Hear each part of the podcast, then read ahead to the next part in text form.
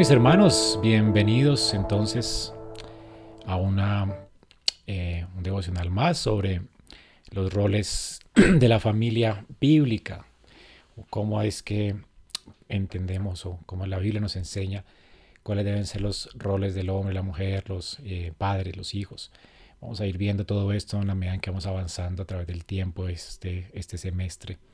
Espero que sea de edificación para sus vidas. En las mañanas estamos, de los domingos, estamos viendo el rol de la mujer, según la Biblia, em, con mi esposa. Eh, y bueno, en las tardes estamos enfocándonos más en el rol del hombre, qué es lo que la Biblia eh, ordena a los hombres, cómo debemos los hombres vivir eh, en nuestros hogares. Luego hablaremos de los padres y luego hablaremos al final de, pues, de la crianza de los hijos y de los hijos en el hogar. Así que espero sea de, edificación este tiempo. Eh, hasta aquí, ¿qué temas hemos abordado? Vimos entonces cómo Dios diseñó especialmente el matrimonio para que el matrimonio fuera pues un, eh, lugar donde la compañía fuera eh, posible. Recordemos que cuando Dios creó a Adán, él lo hizo primero del polvo de la tierra, lo colocó en un jardín hermoso para que lo labrara y lo cuidara. Y la escritura nos dice que no se halló ayuda idónea para Adán en el jardín, en el huerto de Edén. Entonces eh, Dios hizo caer a Adán en sueño profundo y de su costilla Dios creó una mujer. Eh, por supuesto, eh, la creó como ayuda idónea para él y para aliviar pues el problema de la soledad de Adán. Especialmente entonces el matrimonio fue diseñado por Dios como eh, un pacto de compañerismo entre un hombre y una mujer. Y esto fue lo que vimos eh, la semana pasada. Definimos entonces el matrimonio así como un pacto de compañía. Vimos también que uno de los de, las eh, llamamientos que Dios nos hace como varones en 1 de Pedro 3.7 es bueno vivir con las mujeres, con nuestras esposas, sabiamente, eh, dando honor a la mujer como a vaso más frágil, como a coherederas de la gracia de la vida, para que vuestras oraciones no tengan estorbo. Eh, así que Dios quiere que los creyentes, especialmente, pues esta clase obviamente es para creyentes que creen que la Biblia es palabra de Dios y que ya tiene instrucciones precisas para que los hombres podamos vivir en este mundo sabiamente, para la gloria de Dios. Vemos que la Biblia nos llama a los maridos a vivir de manera sabia con nuestras esposas o ser entendidos de ellas. Tenemos que aprender a comprenderlas, tenemos que vivir comprensivamente con ellas. Y hablábamos de que pues una mujer no viene con un manual para que eh, las podamos comprender exhaustivamente, más bien tenemos que aprender a conocerlas en, la medida en que avanza eh, el matrimonio aprender a conocerlas y, a, convivir con ellas sabiamente, aprender a conocerlas constantemente. Y vimos que eso es un trabajo, ¿no? Es un trabajo que el hombre está llamado a hacer para que ese pacto de compañerismo y esa intimidad eh, en el matrimonio pues sea lograda. Hasta allí, hasta allí entonces dejamos la semana pasada. Definimos entonces el matrimonio como un pacto de compañía, como ese pacto de compañía debe fortalecerse a través del conocimiento mutuo. Es imposible que nos conozcamos si no nos revelamos a la otra persona. Y vimos que después es parte de nuestro llamado como hombres eh, revelar nuestro corazón a nuestras mujeres. Si no hay revelación, no hay, no hay conocimiento eh, en este pacto matrimonial. Y obviamente necesitamos esta relación íntima, esta revelación íntima de nuestro corazón, exponer nuestro corazón a nuestras mujeres. Esto a los hombres, por supuesto, nos cuesta en nuestro estado caído, pero con la gracia de Dios podemos eh, volver como estábamos al comienzo en Edén. El hombre y la mujer estaban desnudos y no se avergonzaban. Es decir, ellos no tenían miedo a, tener apertura, no tenían miedo a ser honestos. Eh, y, la idea es que la escritura anhela que una pareja de creyentes pues pueda experimentar esto que experimentaba Adán y Eva en el huerto de Edén. Vimos algunos estorbos que que tenemos como personas caídas, ¿verdad? Que eh, después de la rebelión del hombre con Dios, vemos cómo el temor se apoderó de nuestros corazones, no queremos ser expuestos, por lo tanto nos escondemos y aún esto sucede en el hogar, ¿no? eh, no, no, queremos ser expuestos ante nuestras esposas, tenemos temor, miedo a que nos dañen, miedo a, causa del pecado, ¿no? Entonces, realmente cuando somos creyentes, la idea es que en el amor pues no hay ese tipo de temor, el perfecto amor echa fuera el temor. De esto hablamos esta mañana también en nuestro sermón. Vimos también que el, egoísmo ah, también está acompañado del miedo, somos egocéntricos por naturaleza después de la caída. Eh, estamos más interesados en, aquello que podemos obtener que en lo que podemos dar y ofrecer a nuestras esposas. Y esto hace que la comunión pues tenga estorbo. Y, obviamente el miedo y el egoísmo hacen que no tengamos amor. Y, el, llamamiento de Dios es que nos amemos, aún en el hogar, que el amor pueda eh, ser como el, el, principio guiador de nuestro hogar, de nuestro hogar. Y el amor siempre está más interesado en dar, ¿verdad?, que en obtener. Es contrario al egoísmo y al miedo. Y vemos como el amor es el que vence el egoísmo y el miedo. Vimos también que otro estorbo en el, en el matrimonio es el orgullo, ¿verdad? Es horrible y usted puede repasar esto. La pereza también, o sea, la pereza de que nos eh, propongamos a darnos a conocer y, a tener eh, o a cultivar una relación de intimidad en nuestro hogar. Es importante que Dios eh, nos permita no ser pesos, sino activos en nuestro llamamiento. Vimos también que la arrogancia es otro estorbo y, bueno, y esta arrogancia no permite que realmente podamos darnos a conocer. Así que hay que trabajar, hermanos, para darnos a conocer a nuestras esposas y hoy pues la clase va a ser bien práctica. Al final voy a dejar unas tareas eh, que están en el libro de, Luis Priolo, que es el, lo que estamos usando para estos estudios de un, esposo pues bíblico, un marido integral. Em, la idea entonces esta tarde es que podamos ver cómo podemos trabajar en este asunto de la intimidad con nuestras esposas. Eh, cómo podemos llegar a conocerlas, aprender a vivir comprensivamente con ellas. Eh, de hecho, como solteros, usted puede ir eh, pensando en esto, irlo meditando y, prepararse ¿no? para tener esta apertura con una mujer creyente que también tema a Dios. La idea es que usted trabaje y que pueda trabajar en su corazón para poder em, aprender a, conocer a, una mujer. Eh, recordemos que el fundamento de esto es eh, Primera de Pedro 3.7. Vivid, maridos, vivid con vuestras mujeres sabiamente, de manera comprensiva. Tenemos que comprender a nuestras mujeres, ser sabios para conocerlas. Y la pregunta que vamos a responder en esta tarde es ¿cómo hacemos? Pues, ¿cómo hacemos exactamente para conocer a nuestras esposas? Eh, sí, recordemos que los micrófonos deben estar cerrados. Si usted tiene un micrófono abierto, por favor, ciérrelo. Eh, entonces tenemos que, primero, pues la respuesta a esa pregunta es doble. ¿Cómo aprender a conocer a nuestras mujeres? Primero, si usted es marido y o se está preparando para el matrimonio, usted necesita entender que en primer lugar debe aprender a conocer a las mujeres en general. La idea es que usted aprenda que, a entender cómo la mujer es muy distinta en diseño al hombre, es lo que vamos a ver en esta tarde. Eh, y, bueno, es, un conocimiento general que la escritura nos presenta sobre las mujeres. Y también usted necesita aprender a conocer a su mujer de manera particular. Eh, es decir, las mujeres tienen por naturaleza y por diseño unas singularidades que las hacen mujeres. Pero cada mujer es realmente un mundo por descubrir. Cada, una mujer no se va a parecer a otra necesariamente. Ellas tienen gustos, intereses diferentes, necesidades diferentes.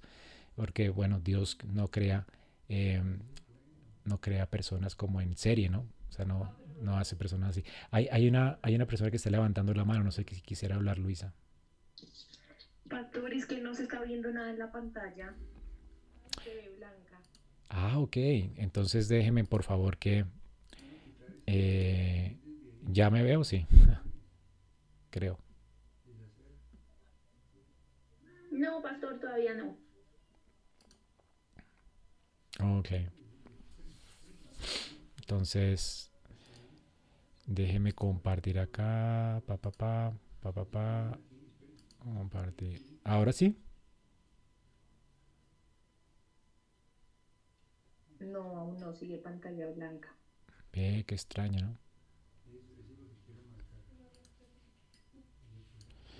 Ok, bueno, debe ser que... eh,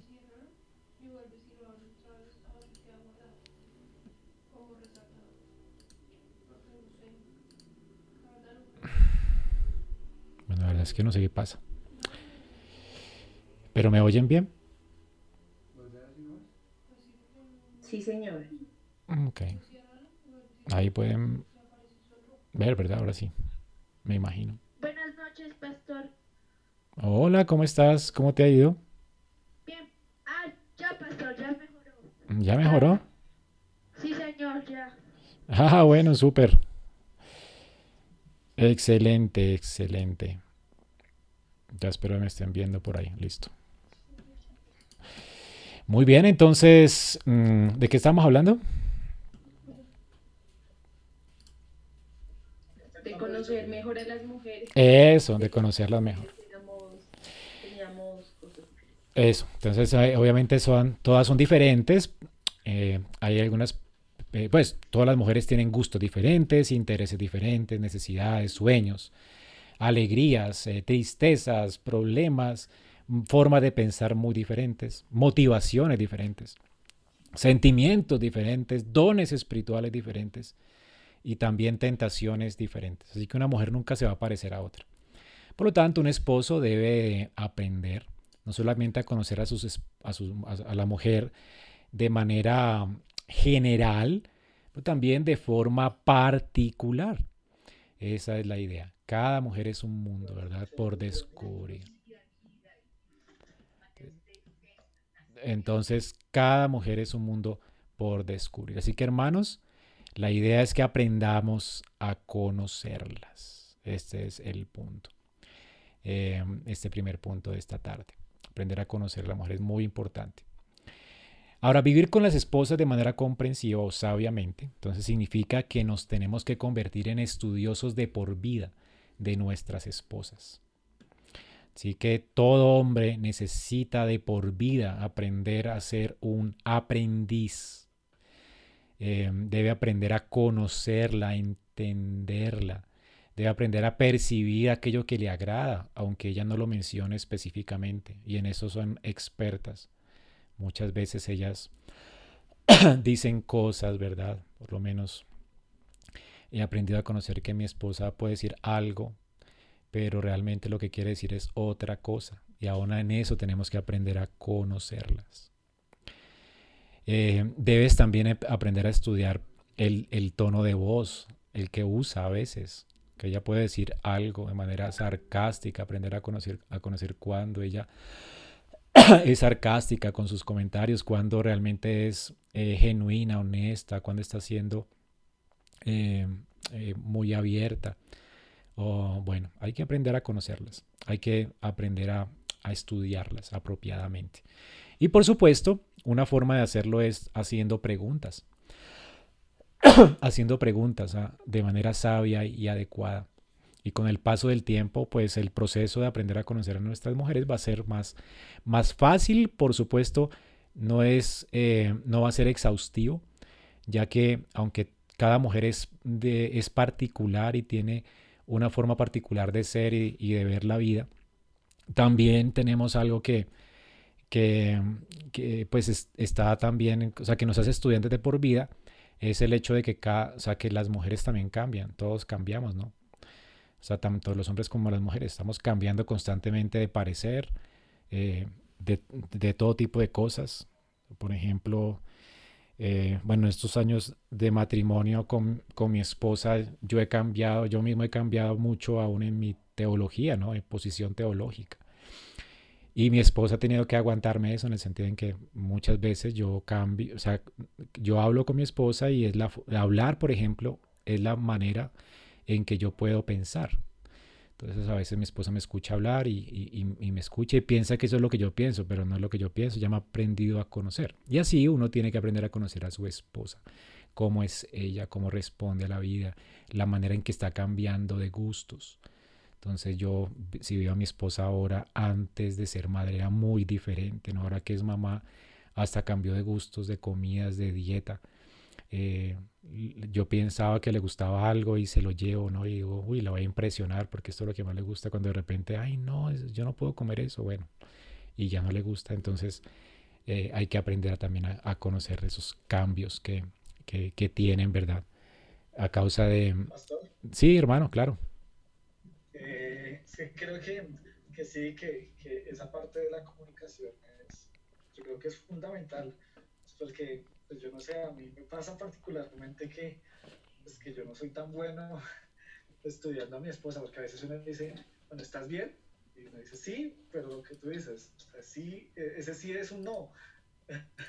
Entonces, como que, Exacto. Creo que es importante porque a veces uno, pues uno asume que, no sé, cuando sale tal vez una, discusión o, o otra cosa y uno dice, bueno, estamos bien. Y no, sí, pero, pero como, que, como que no tan sí yo creo que es muy importante pues conocer también eh, como que ellas nos entiendan a nosotros y nosotros pues igual ser muy comprensivos. con ellas porque a veces pues yo no sé eso me pasa a mí que no soy como tan bueno identificando si las cosas están bien o no están tan bien. Entonces yo creo que ahí es la comunicación ser uno muy como muy transparente en decirlo. Así es mi hermano y, es una, y tenemos que procurarlo, ¿no? Porque para, los, para el hombre no es fácil. Nosotros eh, estamos acostumbrados a leer manuales y no a conocer personas. Em, y el punto es que Dios nos llama a hacerlo, ¿no? A vivir comprensivamente. Eso es importante. O sea, apréndanse primera de Pedro. Vivid comprensivamente con vuestras esposas, sabiamente. Hay que aprender entonces a estudiarlas, ¿no? Ahora, vamos a, conocer un poquito de las mujeres. Bueno, muchachos, eh, qué, es una mujer de manera general. definitivamente Dios creó a la mujer muy distinta al hombre. Eh, bueno, yo no entiendo por qué hay hombres que quieren ser mujeres, eso es algo extraño, porque es, es imposible. Genéticamente Dios nos creó diferentes, biológicamente somos mundos diferentísimos. Eh, o sea, de hecho, los cromosomas de una mujer son diferentes a los del hombre, ¿no? Eh, genéticamente las células cromosómicas XY, pues son las nuestras, las de nuestras esposas son XX. O sea que en ese, en ese sentido Dios determina esto, Dios determina el sexo. Em, y pues obviamente eh, la, la, sexualidad no es una elección, es algo biológico, venimos con ella eh, desde el vientre, ¿no? O sea, no, no, o sea, eso de, de, identidad de género más bien es como confusión pecaminosa, ¿no? Es una forma pecaminosa de, de vivir la vida en contra del diseño de Dios. Es un diseño perfecto. Dios nos creó muy diferentes biológicamente. Las mujeres, por ejemplo, tienen una, una capa subcutánea, para que aprenda a conocer a una mujer, que la, tiene debajo de la piel, una capa de grasa que nosotros no tenemos. Nunca la llegaremos a tener. Mientras la mujer pasa por la pubertad, por ejemplo, esa, eh, esa capa de grasa se hace espesa. Y eso hace que el cuerpo de ella tenga curvas y hace que la piel de ella pues se sienta suavecita al tocarla. Y esto pues sin duda es un diseño perfecto de Dios que se acopla a la orientación nuestra. Nosotros nos encanta ver esas curvas, ¿verdad? Y esa tez eh, delicada de una mujer. Nosotros nos, eh, Dios nos diseñó para, para que nos atrayeran las mujeres a través de la vista. Y, y esto es lo que sucede, ¿verdad? Cuando nosotros nos enamoramos, vemos esas curvas y, y esa piel delicada y lozana muy diferente a, nosotros. Ahora, lo otro es que la mujer tiene una parte callosa en la parte posterior del cuello, una parte alargada, fibrosa del cerebro que conecta sus dos hemisferios. Y se piensa que esto sirve como una, un nexo de comunicación entre los dos hemisferios. Y realmente esto es notablemente es algo más pequeña en los hombres que en las mujeres. Y eso es interesante, ¿no? Una mujer puede hacer varias cosas al mismo tiempo, su cartera, eh, ella sabe dónde están las cosas y, y, es todo, o sea, yo no puedo, yo no puedo con eso, ¿no? Yo tengo mi billetera y todo está organizado, como que no encontraría las cosas y todo está ahí. o sea, una mujer tiene la capa, esa capacidad increíble, no sé, seguramente es por eso. Las mujeres tienen un pulmón, de hecho, más pequeño que el nuestro. El estómago, los riñones, el hígado, el apéndice de una mujer Em, es proporcionalmente más grande que el de los hombres. ellas tienen un ritmo cardíaco más rápido, eh, un porcentaje más pequeño de, agua en sus cuerpos, por ejemplo. Tiene menos glóbulos en su sangre, menos glóbulos rojos y menos presión arterial que nosotros.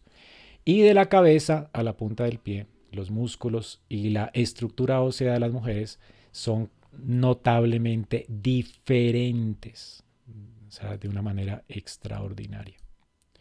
Entonces, noten, hermanos, que estructuralmente, no biológicamente somos muy diferentes.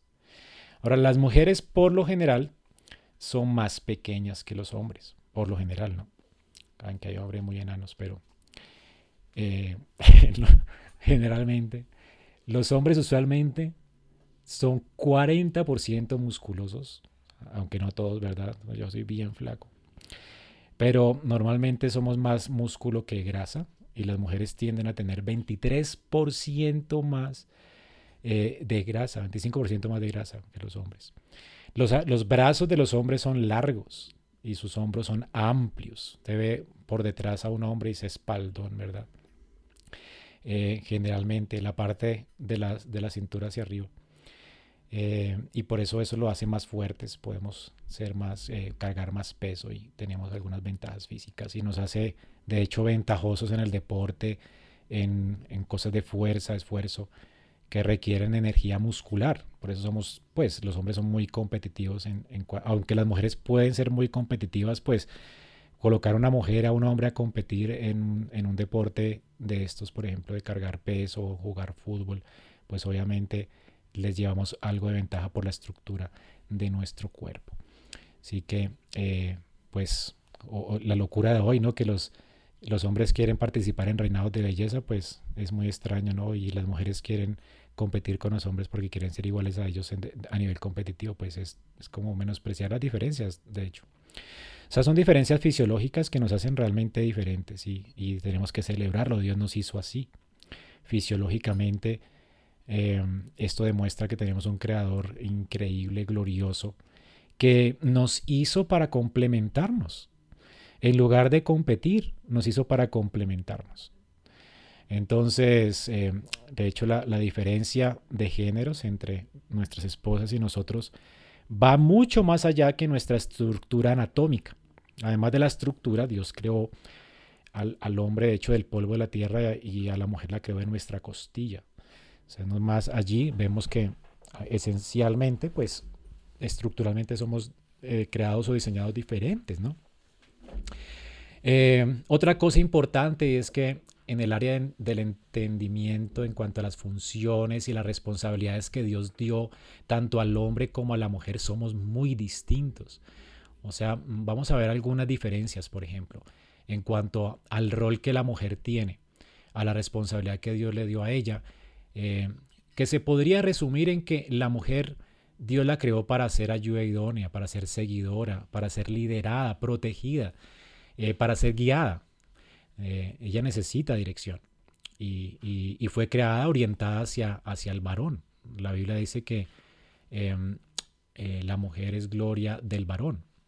Ahora el hombre fue orientado, ¿verdad?, hacia el, el trabajo, hacia Dios, a, eh, dice que la, escritura en Corintios que Dios creó al hombre y, y, el hombre es gloria, eh, refleja esa gloria, imagen de Dios. Ahí, y eso es algo maravilloso porque el hombre está orientado obviamente hacia el deber, hacia el trabajo esforzado, em, es líder, protector, cuidador.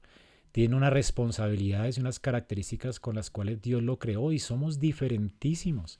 Entonces entender esto realmente nos va a hacer la vida más sencilla cuando se trata de, cumplir con nuestra responsabilidad de comprender a nuestras esposas, de vivir con ellas comprensivamente.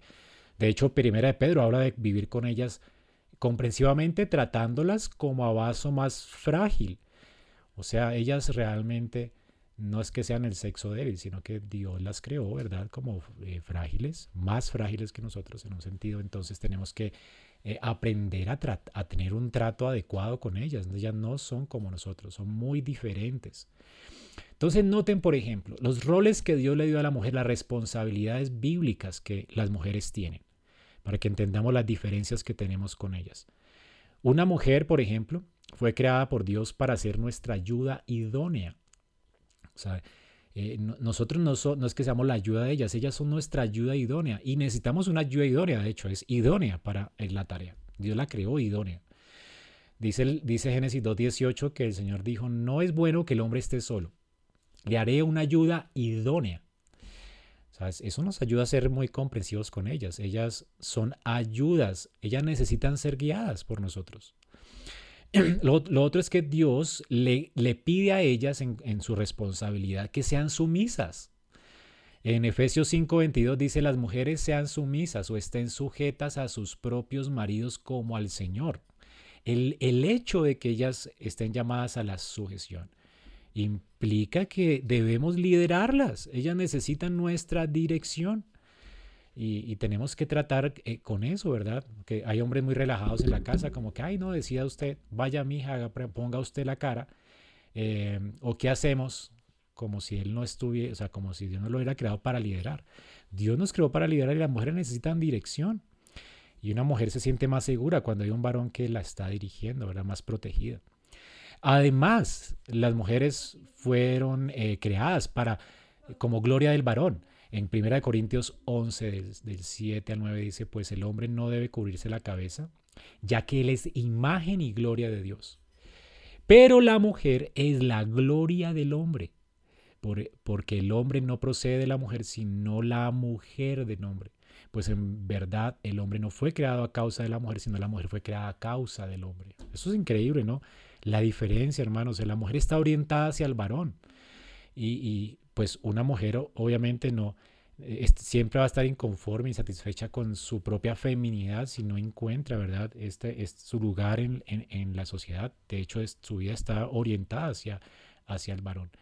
Y, cuando un hombre no le brinda esto, ¿verdad? Y, no entiende que el, hombre se llamado a ser gloria del, del, Dios y está orientado hacia Dios, es el deber que Dios le ha impuesto y el trabajo y, el liderazgo. Pero la mujer es gloria del varón. Ella encuentra su significado en el varón. Y, el hombre encuentra, por supuesto, su significado eh, en, el Señor. Eso es algo maravilloso, imitando a, Cristo. Otra, otra cosa importante es que la mujer está llamada por Dios a reverenciar a su marido. Eh, y en Efesios 5, 33 dice, en todo caso, cada uno de vosotros ame también a su mujer como a sí mismo y que la mujer respete a su marido. O sea, la mujer le debe respeto al marido por, en virtud del rol que él desempeña. Son roles diferentes, Dios nos creó distintos. La mujer entonces es la, la que sigue, ella debe honrar al, liderazgo de este hombre, ¿verdad? Eh, a quien Dios llamó para que la gobernara, la liderara. También la mujer está llamada por Dios a adornarse a sí mismas con espíritu de humildad y serenidad. O sea, una mujer se, implica que por naturaleza a ella le gusta acicalarse, adornarse. Bueno, hoy en día hay hombres metrosexuales que están como pensando, eh, o sea, como mujeres, porque por causa de la caída, ¿no? Todo se trastorna porque no, no, conocer a Dios nos hace pensar que somos mujeres o que, o que también tenemos la misma inclinación de las mujeres. Pero no es natural, ¿verdad?, que un hombre esté pensando en acicalarse, ¿verdad? Y, y Dios tiene que guiar a la mujer para que obviamente no haga esto un ídolo y le habla acerca de esto, de cómo el adorno que ella debe buscar más que el externo, no únicamente el externo, ya debe de, buscar el externo, porque es natural, una mujer se acicala, le gusta eh, estar bien, ¿verdad? Eh, eh, parecer hermosa. Dice, dice la escritura que en 1 de Pedro 3, del 3 al 4, que ellas deben de mortificar aún su pecado de la vanidad con, pues no vistiéndose con peinados ostentosos. Hay que peinarse, pero no ostentosamente, no con joyas y vestidos lujosos, como para ostentar pues eh, riqueza y esto, sino que realmente ella pueda adornarse internamente con un adorno incorruptible de un espíritu interno sereno, lo cual es precioso delante de Dios. Así que Dios llama a las mujeres que por naturaleza son femeninas, que les gusta arreglarse, les gusta atraer al sexo opuesto al hombre con su belleza pues Dios las creó así por naturaleza. Ellas necesitan pues mortificar en su pecado, pues este, este pecado con, eh, entendiendo que el enfoque ya debe estar más que en, el, en la parte física, en, en su parte emocional, espiritual. Eh, la mujer también Dios le llama a ser pura, por ejemplo, respetuosa en su conducta, en 1 de Pedro 3.2. Ella dice que una mujer debe ser casta y respetuosa en su conducta. Esto habla de verdad de, que del lugar que la mujer desempeña entre un hogar. Debe ser sabia, bondadosa y, de hecho eh, una mujer que conozca la palabra de Dios. Una mujer que dice Proverbios 31, 26. Eh, debe hablar con sabiduría cuando habla con su boca. O sea, eh, hay enseñanza de bondad en su lengua, dice Proverbios 31, 26. Y Lucas 6, 45 dice que el hombre bueno del buen tesoro de su corazón saca lo bueno y el hombre malo del mal tesoro de su corazón saca lo malo, porque la abundancia del corazón pues habla la boca. Así que una mujer piadosa, sabia, ¿verdad? Es una mujer que siempre de su boca con sabiduría. Esto en virtud del, de la responsabilidad y el rol que Dios le dio a ella de ser ayuda idónea. Una ayuda idónea necesita hablar sabiamente con su esposo no ordenarle qué hacer, ¿verdad? No, aquí se hace, mejor dicho, esto. No, no es que yo hago lo que mi mujer me dice, no, eso es un dicho popular e impío, ¿verdad? El hombre tiene que dirigir su hogar, pero tiene una ayuda idónea que, que abre la boca y la debe abrir con sabiduría, no diciéndole al hombre, bueno, esto es lo que se debe hacer, ustedes no sé qué, porque no hace esto que yo digo, no. Ella tiene que, mi, mi amor, eh, te sugiero, evalúa esto, esto, pondera para que tomes una buena decisión por la familia o lo que sea, que el hombre vaya a ser, eh, la mujer está llamada a aconsejarle y para eso tiene que abrir su boca con sabiduría y, tiene que conocer a Dios para esto, ¿verdad?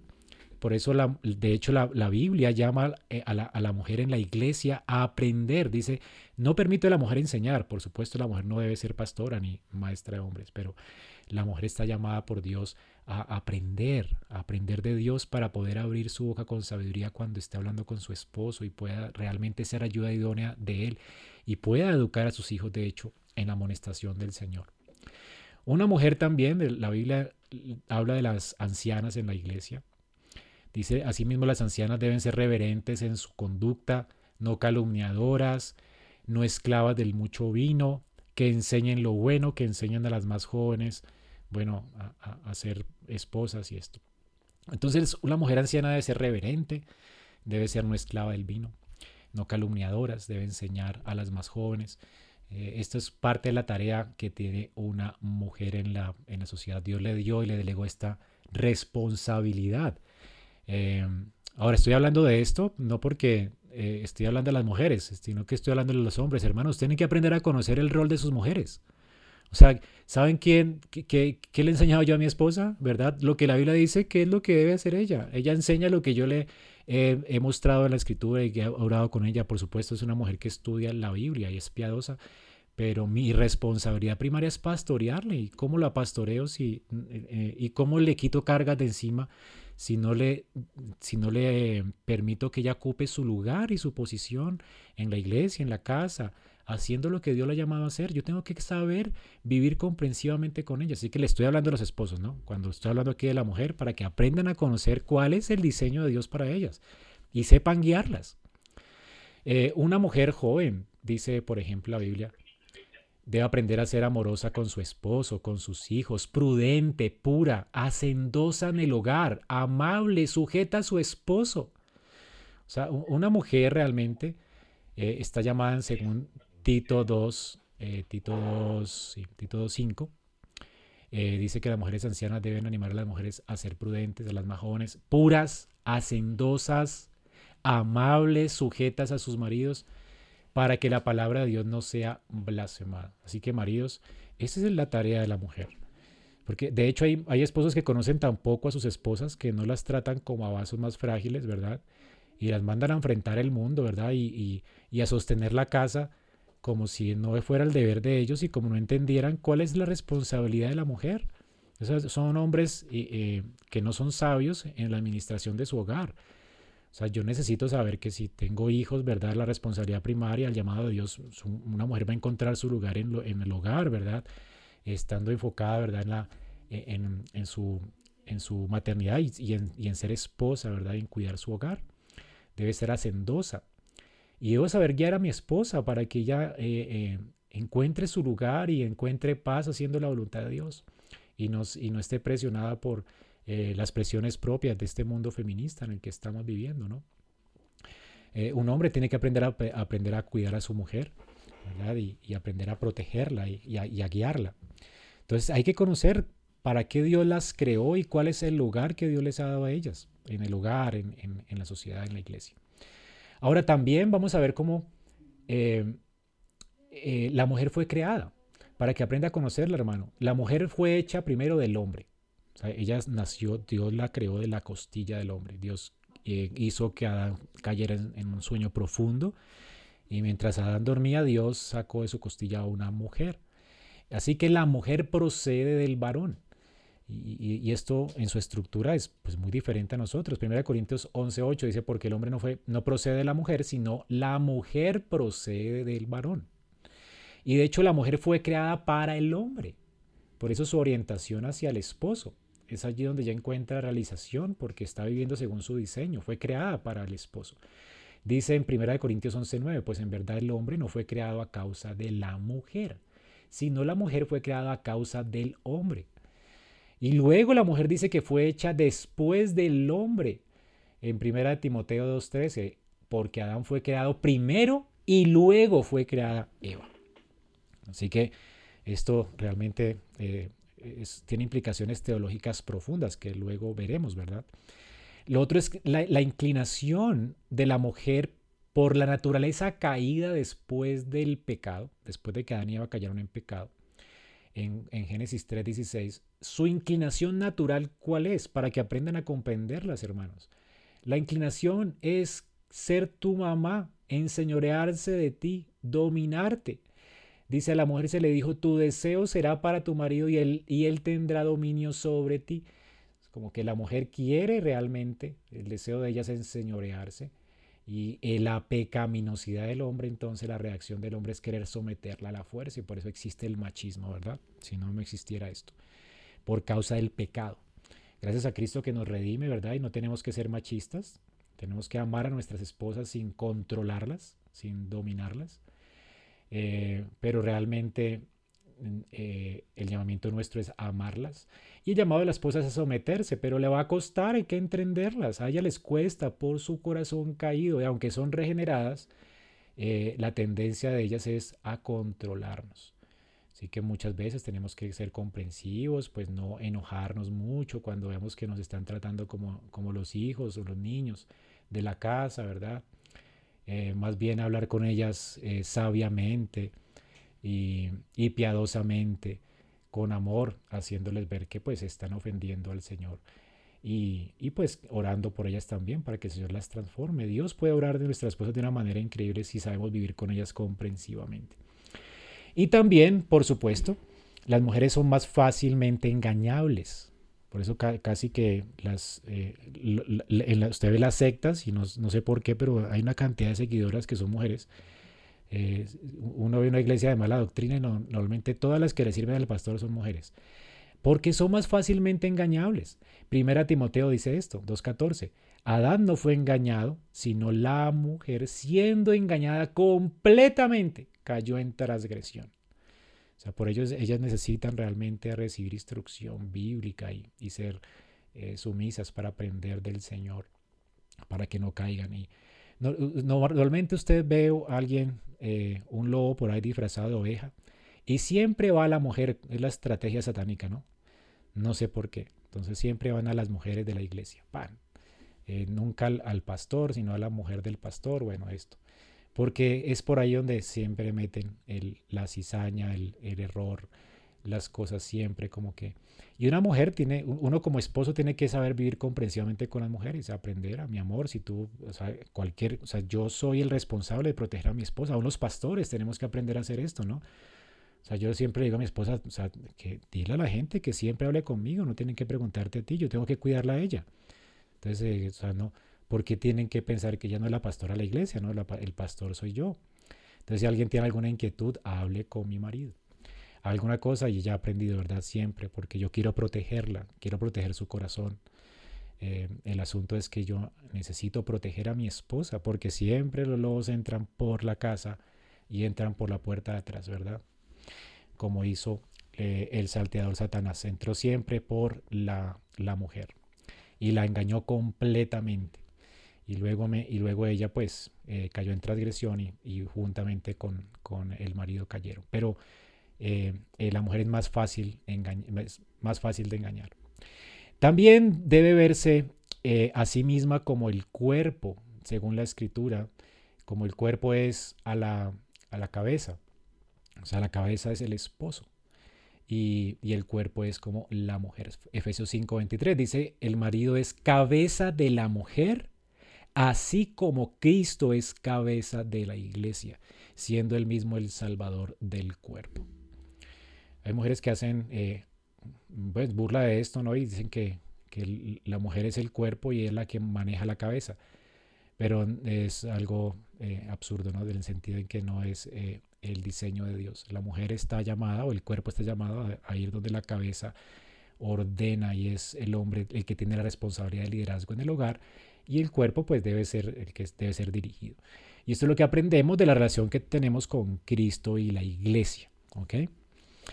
Así que hermanos, esta es la forma en que Dios diseña a la mujer, la forma en que Dios le ordena a la mujer cómo debe comportarse, qué debe hacer, el rol que Dios le ha dado a ellas. Hermanos, si quieren vivir comprensivamente con las mujeres, con sus mujeres, con sus esposas, sabiamente con ellas, ustedes deben entender eh, bíblicamente eh, cómo son ellas, cómo las diseñó Dios. De hecho, debemos de, estar interesados hasta en leer eh, libros que hablan sobre la feminidad bíblica y, y, estar interesados en esto, ¿no? aún los, los mismos pastores deben ser los que estén, guiando también a las mujeres. Recuerdo cuando recién comenzamos la iglesia, las ancianas de la iglesia, lo, primero que hice fue enseñarles a ellas acerca de la feminidad bíblica en la escritura y reunirme con las mujeres, con mi esposa y con las mujeres de la iglesia, ¿no?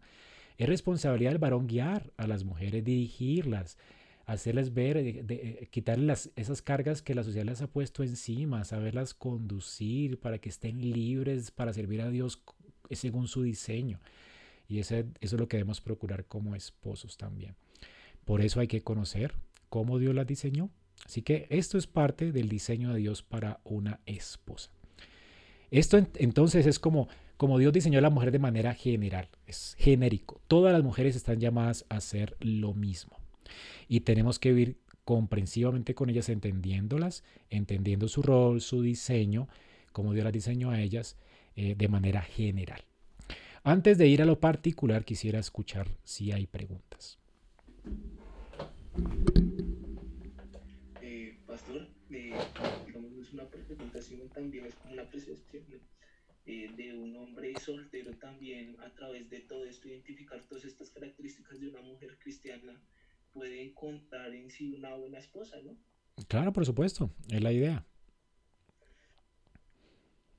Y, no solamente encontrar una buena esposa, no te enfoques solamente como soltero en que hay que conocer para encontrar una buena esposa, pero también saber tratar a las mujeres.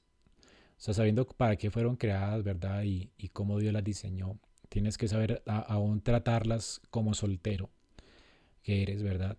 Si ves que la mujer es fácilmente engañada y tú, por ejemplo, tienes ciertos atributos como hombre joven que eres, eh, tú debes ser prudente en la forma en que hablas con ellas, por ejemplo, si no estás interesado en, entablar una relación seria y, no te quieres casar todavía, eh, aún tratar en la amistad con una mujer necesitas tomar a ciertas distancias como soltero.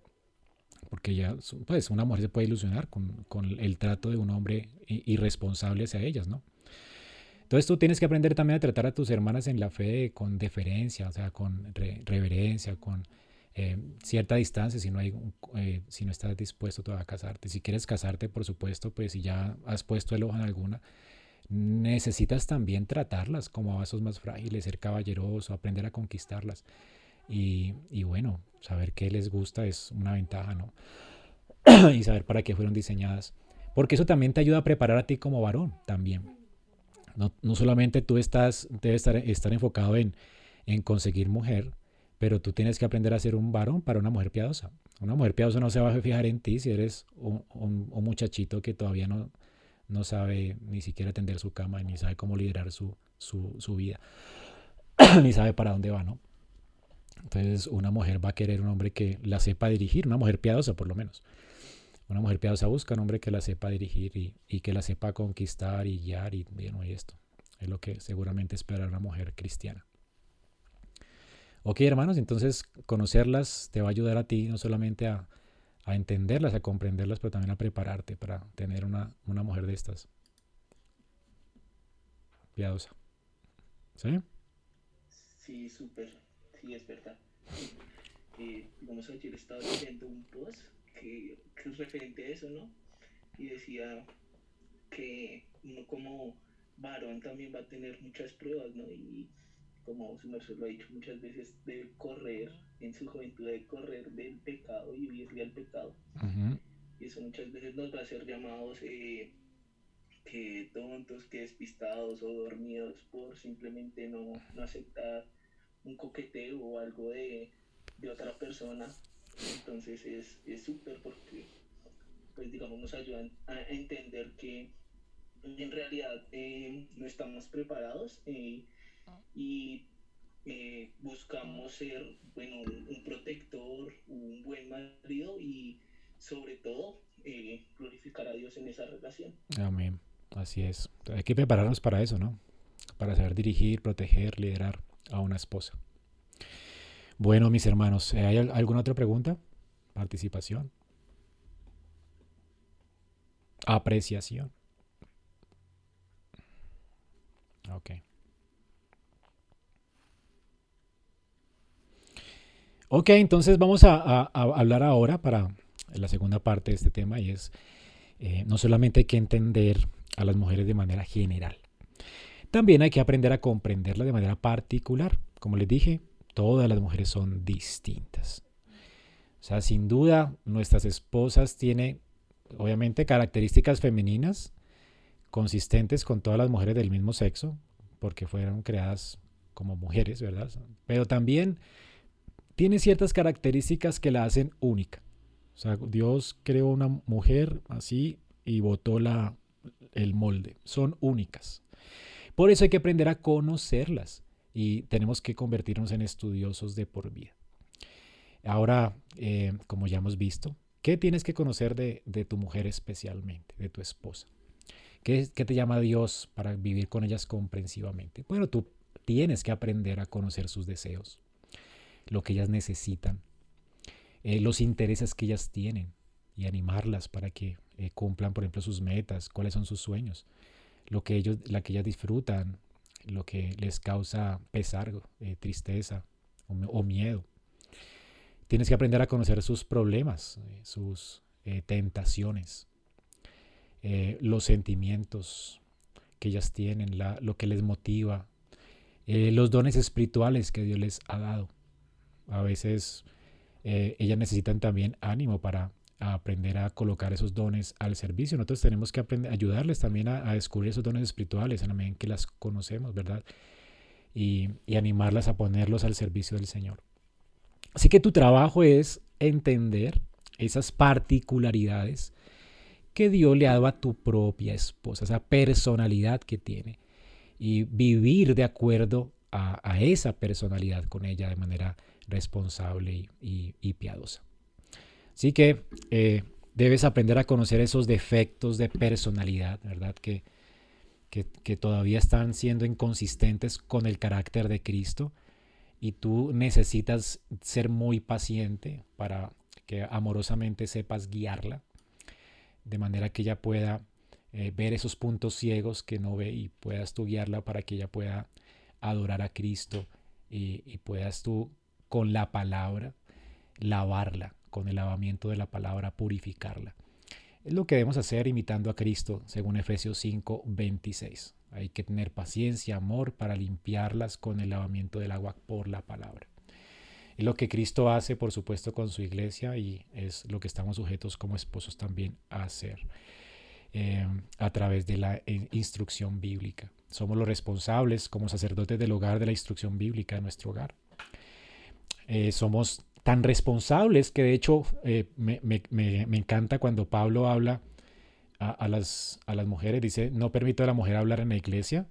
Y si tienen preguntas, pregúntenle en casa a sus maridos. Eh, y esto realmente es increíble porque Pablo lo que quiere es animar a los esposos a cumplir con su deber sacerdotal.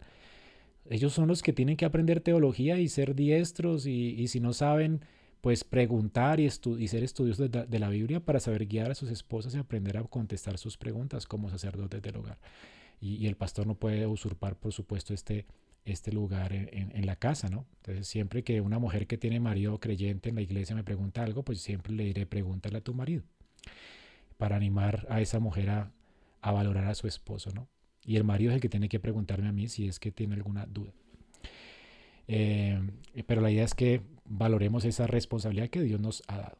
Hay mujeres que tienen maridos impíos, por supuesto, pobrecitas, pues hay que, eh, como pastores, ser también pacientes y ancianos, hay, guiarles, hay que guiarles y, instruirles en el Señor con paciencia también, en amor y con prudencia también, ¿verdad? Pero el punto es que el hombre está sujeto a esta responsabilidad, ser sacerdote de su hogar. Y hay que saber guiar entonces a las mujeres de manera que sea más y más como Cristo. Em, y bueno, ¿cómo comienzas? ¿Cómo comienzas para aprender a conocer esto de tu esposa? Y la idea que nos plantea Priolo en, su material es que podemos comenzar haciéndole preguntas. Eh, las mujeres siempre están muy dadas a hablar, ¿no? A la comunicación mucho más que nosotros. Y, nosotros tenemos que vencer esa, esa pereza y, esa inclinación eh, pecaminosa de estar enconchados, enclaustrados en, nosotros mismos y aprender realmente a, darnos a nuestras mujeres, a abrir nuestros corazones y, aprender a, conocerlas y a lidiar con el asunto de que Dios nos llamó a tener, a, que a, honrar el pacto de compañía con nuestras mujeres y a vivir con ellas de manera eh, sabia. Y para esto necesitamos conversar, la comunicación debe ser algo que el hombre debe generar en la familia. Y tú tienes que aprender la habilidad de hacer preguntas a tu esposa para sacar de ella información de manera que llegues a un entendimiento, de una comprensión de ella y puedas ser con ella una sola carne. De hecho, esto es lo que significa una sola carne. No solamente es uno en cuerpo, pero es en espíritu, en, en propósito. Y para eso tienes que conocer a tu esposa muy bien.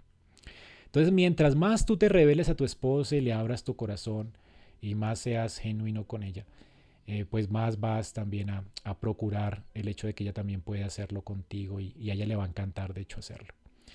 Vamos a ver que hay algunas cosas que, bueno, eh, eh, Priolo nos, nos ayuda a, a poder entablar estas conversaciones con nuestras mujeres.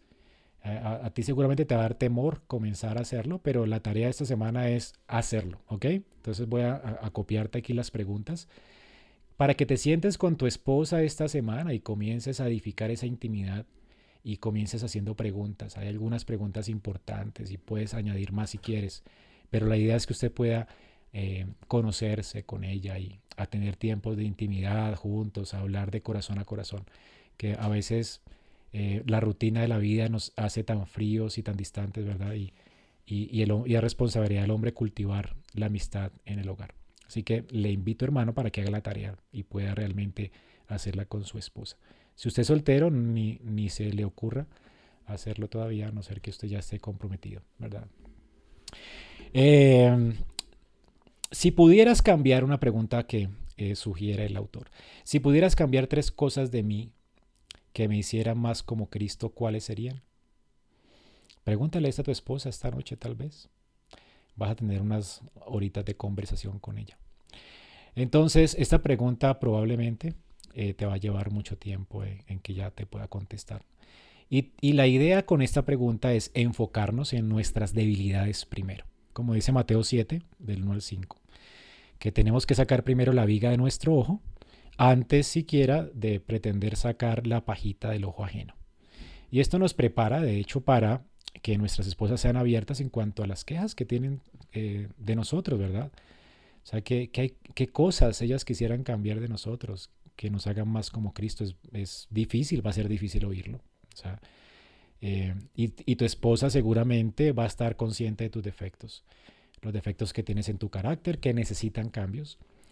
Y, además tú puedes ser incluso eh, eh, menos, menos consciente que ella de esos puntos ciegos. Así que tu pecado necesita ser discutido en esta pregunta. Y la idea es que estés abierto para, para esto, ¿no? Que no, los, no lo veas como una recriminación de ella hacia ti, sino que tú quieres genuinamente que ella pueda abrir su corazón y pueda quejarse honestamente hacia ti. Tus rasgos personales, tu defecto de carácter, esas cosas que son ciegos, que no, puntos ciegos de nosotros que necesitamos escuchar, deja que ella te los diga. Esas cosas que deben ser corregidas con gracia. Y tal vez puedan terminar la conversación orando juntos a Dios para que Dios te transforme, ¿no? Eh, y la idea es que si ella eh, presenta evidencias y te convence de pecado, pues tú puedes reconocer delante de ella y delante de Dios tu, tu, pecado. Y obviamente con la ayuda idónea que Dios te ha dado, puedas empezar a, a, sustituir patrones pecaminosos de conducta en tu hogar. Si ella te dice, no, es que tú eres muy desconsiderado. O sea, tú llegas a la casa y, y dejas como las cosas tiradas, ¿verdad? Después de que yo me he matado para tener el hogar limpio para ti, y todo y realmente tú eres muy desconsiderado. Entonces, tú podrías cambiar esos patrones de conducta. No es nada, ¿verdad? Quitarse los zapatos tal vez para no ensuciar el piso que ella limpió todo el día. Colgar la ropita que te quitas para que no colocarle más trabajo a ella, tú no eres un niño. Y ser más considerado con ella y, puedes cambiar esas cosas, ¿verdad? Entonces, y, arrepentirte delante de Dios, ir evaluando cómo vas creciendo para que tú puedas crecer en piedad y ella te ayude. Ella es tu ayuda idónea, por supuesto, y te puede ayudar mucho a eh, crecer en piedad, eh, ser considerados, eh, amarla de una forma genuina a ella. otra pregunta que se sugiere es, bueno, mi amor, tengo algunos hábitos molestos o particularidades irritantes que a ti te gustaría que yo cambiara. ¿Ok?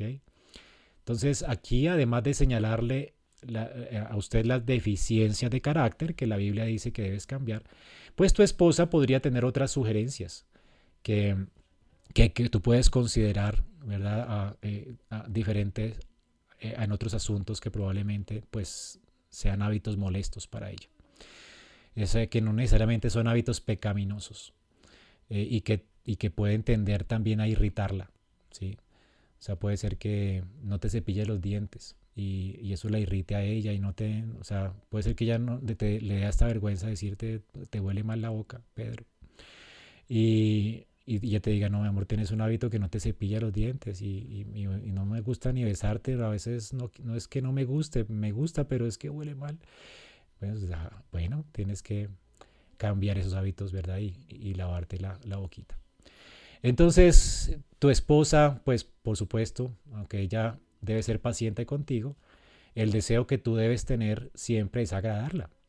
Es lo que dice 1 Corintios 7:33. El casado tiene cuidado de las cosas del mundo, de cómo agradar a su mujer. Esto es algo piadoso.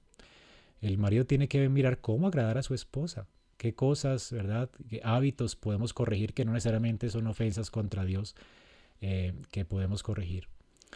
Así que eh, la idea es que esto va, va, a demostrarle a ella que tú realmente la amas y que quieres vivir con ella de una forma en que la, agradas, ¿verdad? El amor siempre agrada al, objeto de, su amor. Eh, otra pregunta que pudieras hacerle despuesito esta semana es, bueno, ¿tú qué sientes cuando yo, y, y menciona algo que tú sabes que a ella le molesta que tú hagas? Entonces la idea es que ella te pueda confesar qué es lo que siente, ¿sí? Cuando tú haces eso cuando tú descubres exactamente lo que ella quiere que cambies, tú puedes empezar a animarla a ella a que se revele a ti, sus sentimientos. Y empieza a preguntar, a preguntarle eh, de los sentimientos hacia ti. O sea, nosotros los hombres eh, tendemos a no enfatizar tanto en las emociones que Dios nos, eh, nos ha dado como lo hacen nuestras esposas. La mujer es muy emotiva y por supuesto el énfasis de ella siempre es como que me siento así, me siento así. El hombre no es tanto así, pero Háblale a ella acerca de qué es lo que ella siente, de sus sentimientos. Ahora, nuestros sentimientos, por supuesto, nos pueden desviar y nos, eh, nos tientan y, no es bíblico dejarnos guiar por ellos, pero pues hablar con ella acerca de esas expresiones que siente en su corazón, pues es importante para saberlas pastorear. Eh, por supuesto, siendo las mujeres más emocionales, necesitan ser pastoreadas por nosotros, ¿verdad? Para que ellas aprendan no a dejarse guiar por las emociones y aprendan a vivir de una forma bíblica.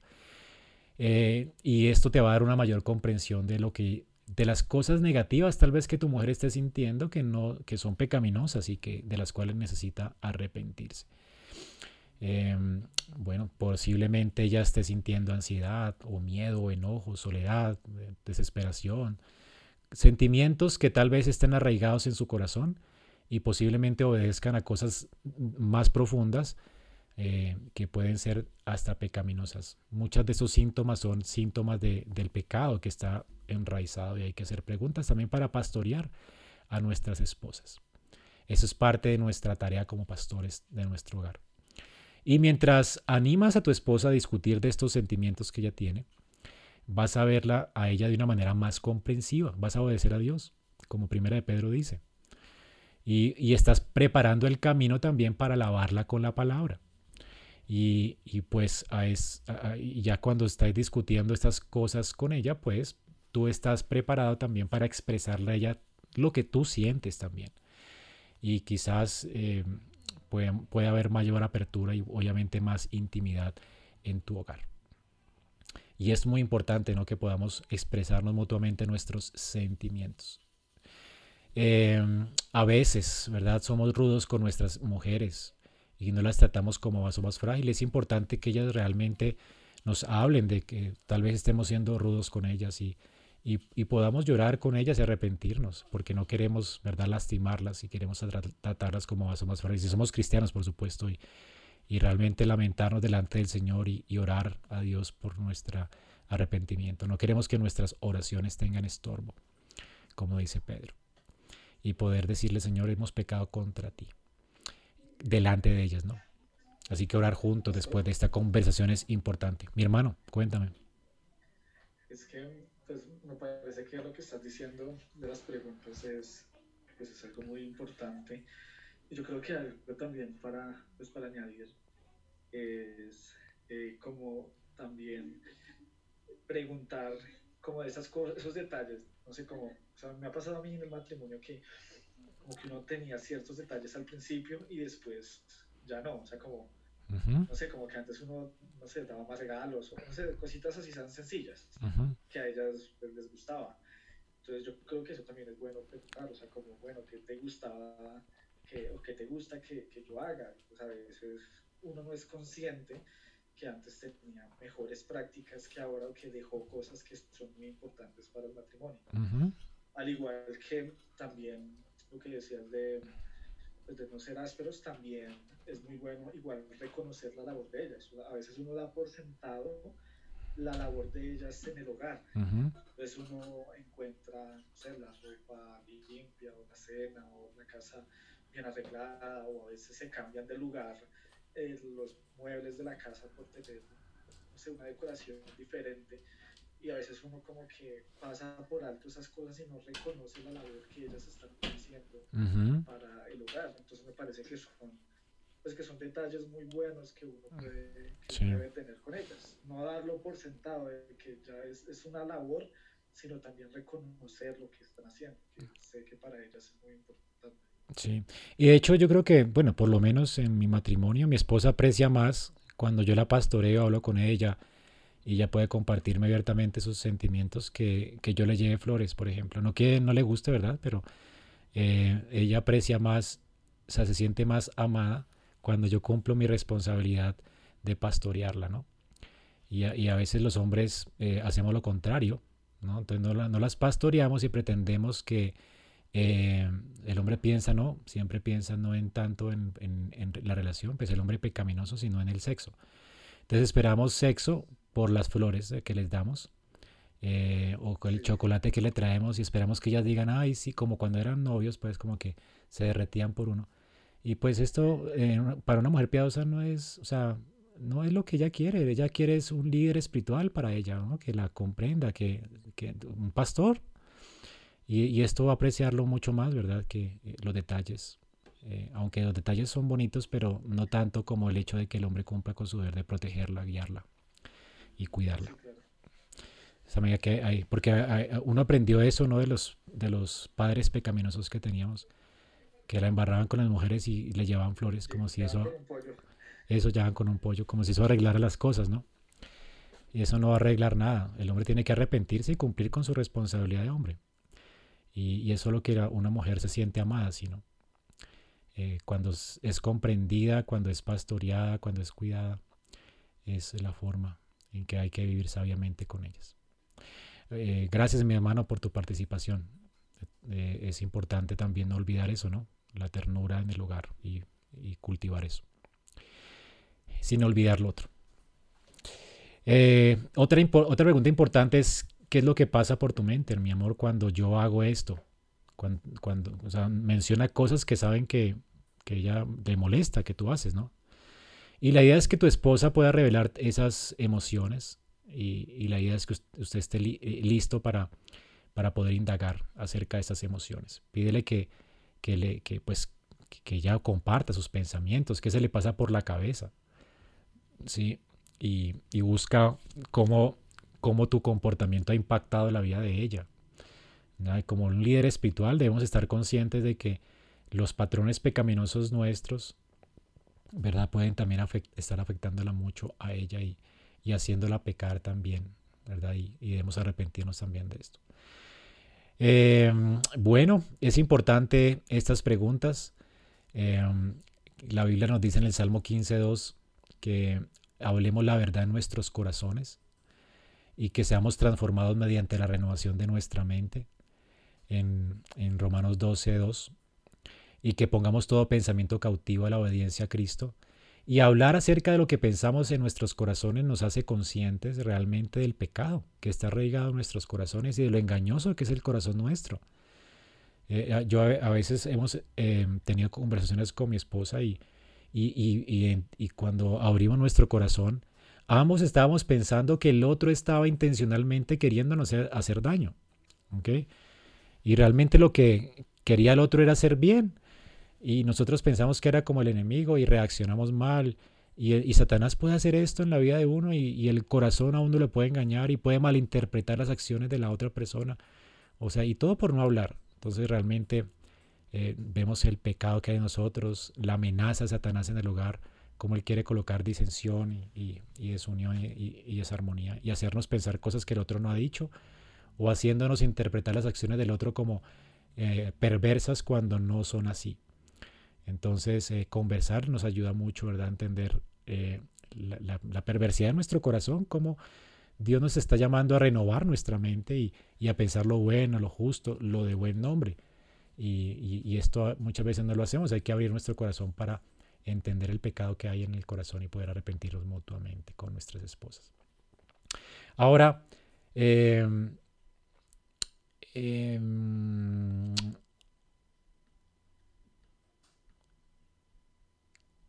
cuando tu esposa te revela entonces patrones en su corazón que sean pecaminosos, la idea es que tú como pastor debas, puedas ayudarle a que aprenda a pensar bíblicamente. ¿Verdad? Como les dije en Filipenses 4.8, todo lo justo, todo lo bueno, todo lo puro, todo lo amable, todo lo honorable, si hay virtud alguna, si hay algo que me des elogio, en esto meditad.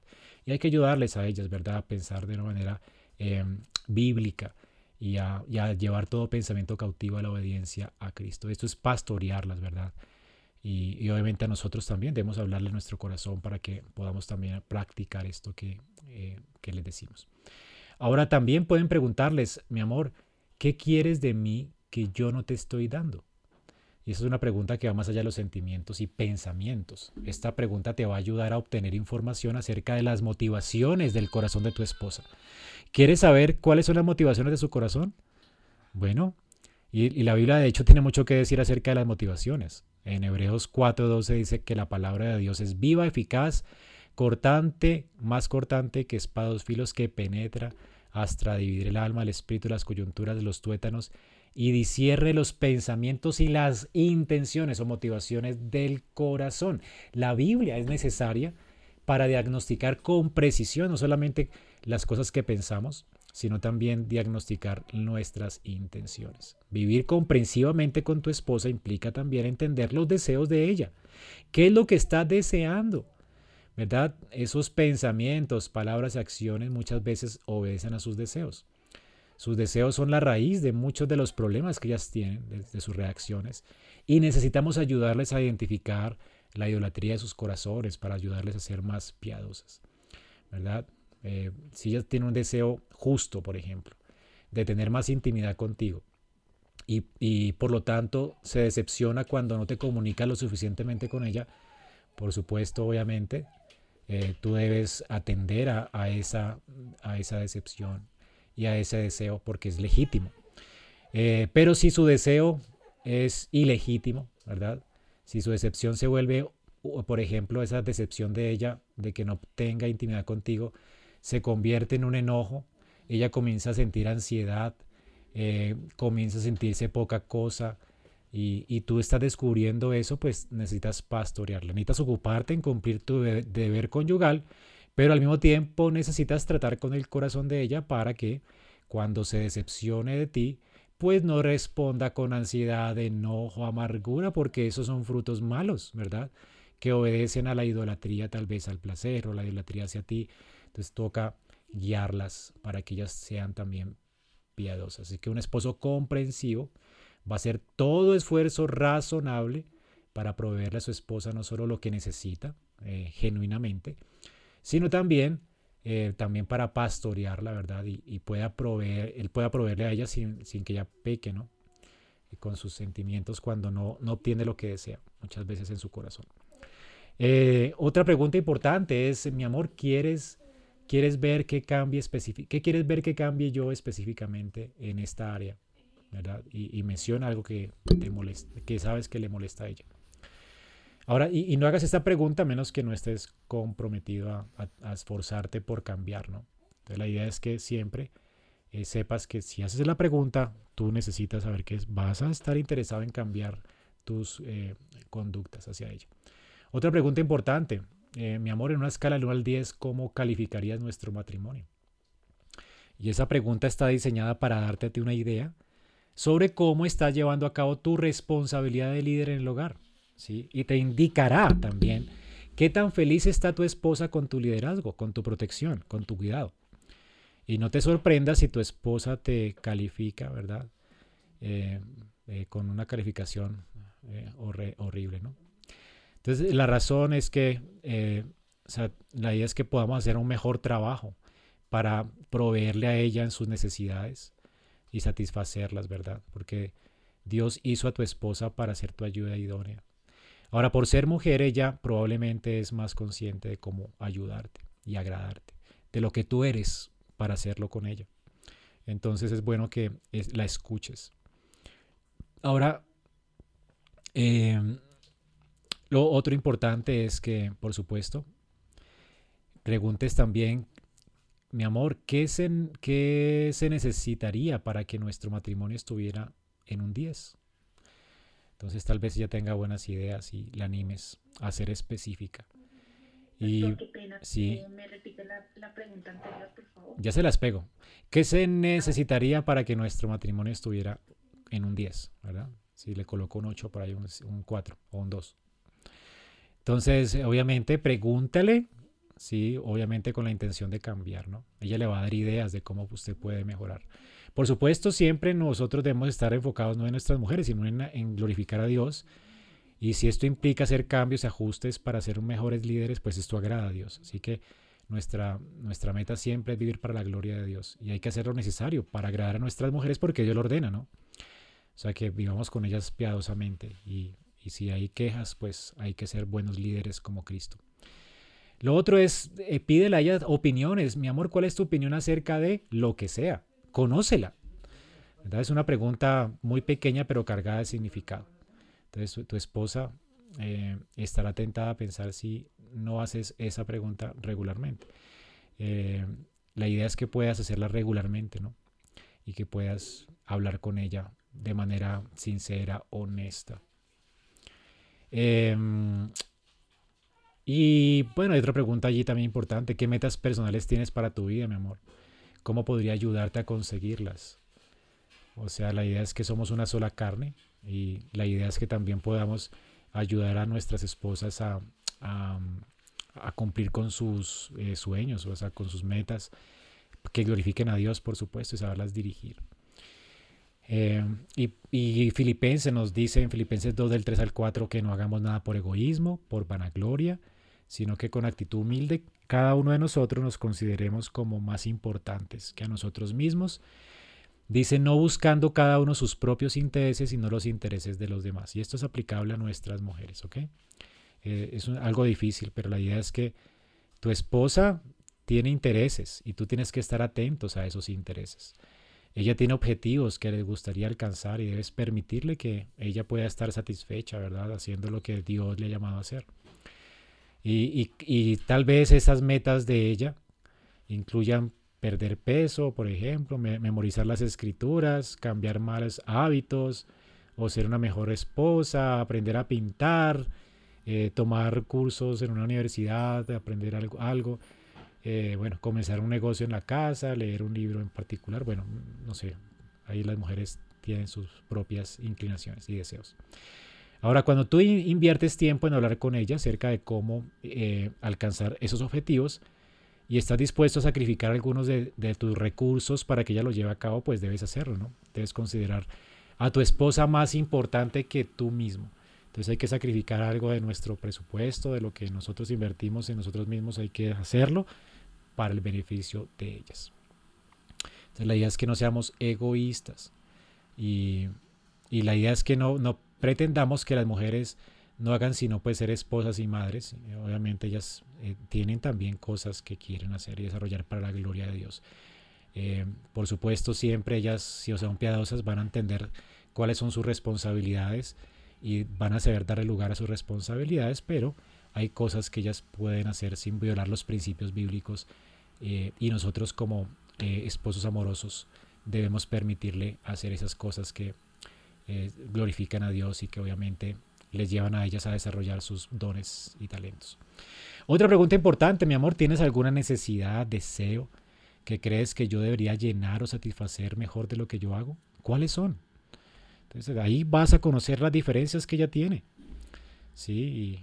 Y, realmente son muy diferentes las necesidades nuestras a las de ella. Así que, por supuesto, hay, que entender que muchos deseos no son necesariamente bíblicos, pero si son, no, no van en contra del, Señor, pues la idea es que podamos ayudarles a, hacerlos. Y bueno, hay preguntas. Voy a pegarle esas, esas preguntas que son importantes que ustedes eh, hagan más, ¿no? Eh, ¿Cuál es la importancia de esta segunda parte de la charla?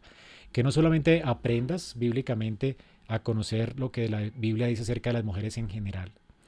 Eh, la idea es que tú aprendas a conocer a través de la apertura, el diálogo, las preguntas, aprender a dar cabida a la intimidad con tu esposa y aprendas a conocer a tu mujer en particular. ¿Con qué ánimo? Con el ánimo de glorificar a Dios, de vivir con ellas comprensivamente y también de pastorear el corazón de ellas. Así que mucho ánimo hermanos en esta tarea. Vamos a seguir aprendiendo, por supuesto, a ser esposos bíblicos, pero vamos a dejar hasta aquí en esta noche y nos quedan estos minuticos para preguntas si tienen. Tengo, tengo una pregunta, Paz. Hermana es con relación a lo que tú dices de 1 Corintios 14, 35, donde Pablo está exhortando y diciendo que si alguna mujer tiene alguna duda, pregunte a su esposo, porque no es correcto que la mujer hable en la iglesia. Pero pues digamos, como sabemos que en la iglesia no solamente hay mujeres casadas, sino mujeres solteras. O sea, si una mujer no quiere hacer una pregunta en la iglesia, es, que no se siente ni O sea, ¿la puede hacer o en qué sentido se refiere la exhortación del apóstol? Sí, no, no entendiste bien, pues ya la expliqué en el sentido en que si una mujer me hace a mí una pregunta y ella está casada con alguien de la iglesia, o sea, con un hombre piadoso, yo no le respondo nunca. Siempre le digo, hermana, pregúntele a su marido en la casa, porque tengo que obedecer a Pablo, ¿no? Y ella tiene que obedecer a Pablo. Pero, si eres tú, por ejemplo, que me preguntas algo, pues obviamente tú no tienes ni padres piadosos ni esposo piadoso, pues obviamente es mi responsabilidad pastorearte. ¿Ok? Entonces sí sería correcto que la mujer en ese caso hablara en iglesia. Por supuesto. sobre la última parte. Por supuesto. Ah. Porque no tiene un marido piadoso o no, tiene padres piadosos que le estén guiando. Ah, gracias. Sí, claro. Con todo gusto, hermano. ¿Alguien más tiene preguntas? Ah, mi hermano Ramírez dice que dónde voy a, pre, a, a, publicar las preguntas en el chat de la iglesia y en, también en, la, en, la, en el Facebook. Si los que están siguiendo en Facebook tienen preguntas, también pueden hacerlas, mi hermano. No, nuevas preguntas, participación, ¿qué pudieron aprender? ¿Es difícil hacerlo? ¿Hacer la, la tarea no?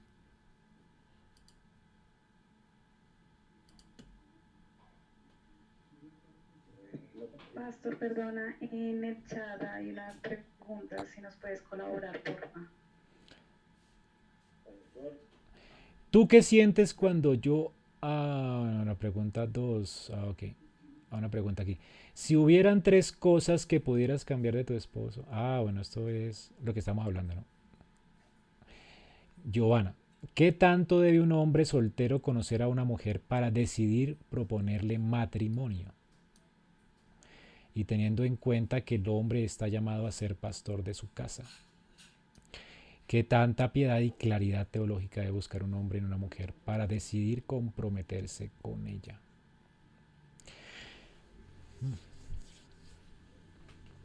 Bueno, de- definitivamente esto va en cada hombre. O sea, pues, si eh, un hombre es in- inmaduro en la fe, pues obviamente es eh, pues buscar una mujer muy madura en la fe. Tal vez no, no se va a fijar ella en él, pero. El, el punto es que esto depende, hermana. La pregunta es, depende de muchos factores. Eh, ¿Qué tanto un hombre soltero debe conocer a una mujer primero para decidir proponerle matrimonio? La hice yo, pastor. Sí. Acá están Bueno, que ok. Bueno, bíblicamente el conocimiento eh, que Dios demandaba era, pues, por lo menos que fuera una mujer piadosa, ¿no? Eh, uno puede ver esto. ¿Se acuerdan de, cómo Abraham envió al, al, al siervo para que consiguiera esposa para su hijo? Eh, este hombre oró a Dios y demandó de Dios una respuesta muy particular. La mujer que llega al pozo y me ofrezca, yo le pido agua y me ofrezca agua a mí y a mis camellos, pues esa es, Señor. O sea, él le puso como una prueba al Señor. Ahora, ¿qué estaba pidiendo el criado de Abraham? Por supuesto, le estaba buscando una mujer virtuosa. ¿Cómo se conocía una mujer, una mujer virtuosa en ese tiempo? Pues es una mujer que realmente eh, ve a un, a un siervo, el verdad del Señor, y ve a un forastero y le sirve. Eh, y le sirve, eh, corre con él dos millas, no solamente le da agua a él, le da agua a todo, a todo el ganado. O sea, es una mujer muy servicial. Era como la característica propia de una mujer piadosa de ese tiempo. Y por supuesto, la otra característica que él pidió es que es- fuera de la familia de Abraham, de la familia del linaje de la fe, por supuesto. Eh, él no quería una mujer impía, ¿no? Para, eh, para el hijo de Abraham. Entonces aquí vemos como las pruebas, eh, el, el conocimiento mínimo que debe tener por lo menos un hombre. Eh, o sea, ¿qué vale es mi consejo, mi hermano? Si tú quieres conseguir mujer así, eh, conoce a las hermanas de la iglesia con deferencia, es decir, con cierto respeto, no, no mostrando en el sentido del el interés de una vez hacia ellas, sino un interés en el sentido de querer eh, tener una amistad, ¿verdad? Amistad piadosa.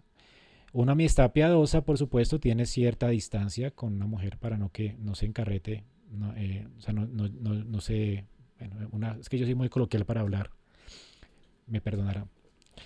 Eh, la idea es que la mujer no se haga ilusiones, exactamente. Entonces no es que yo voy a, a conocer a una hermana de la iglesia y le voy a decir, ah, hermana, ¿por qué no vamos a comer? Pues no, o sea, ¿cómo, cómo sería sabio hacerlo?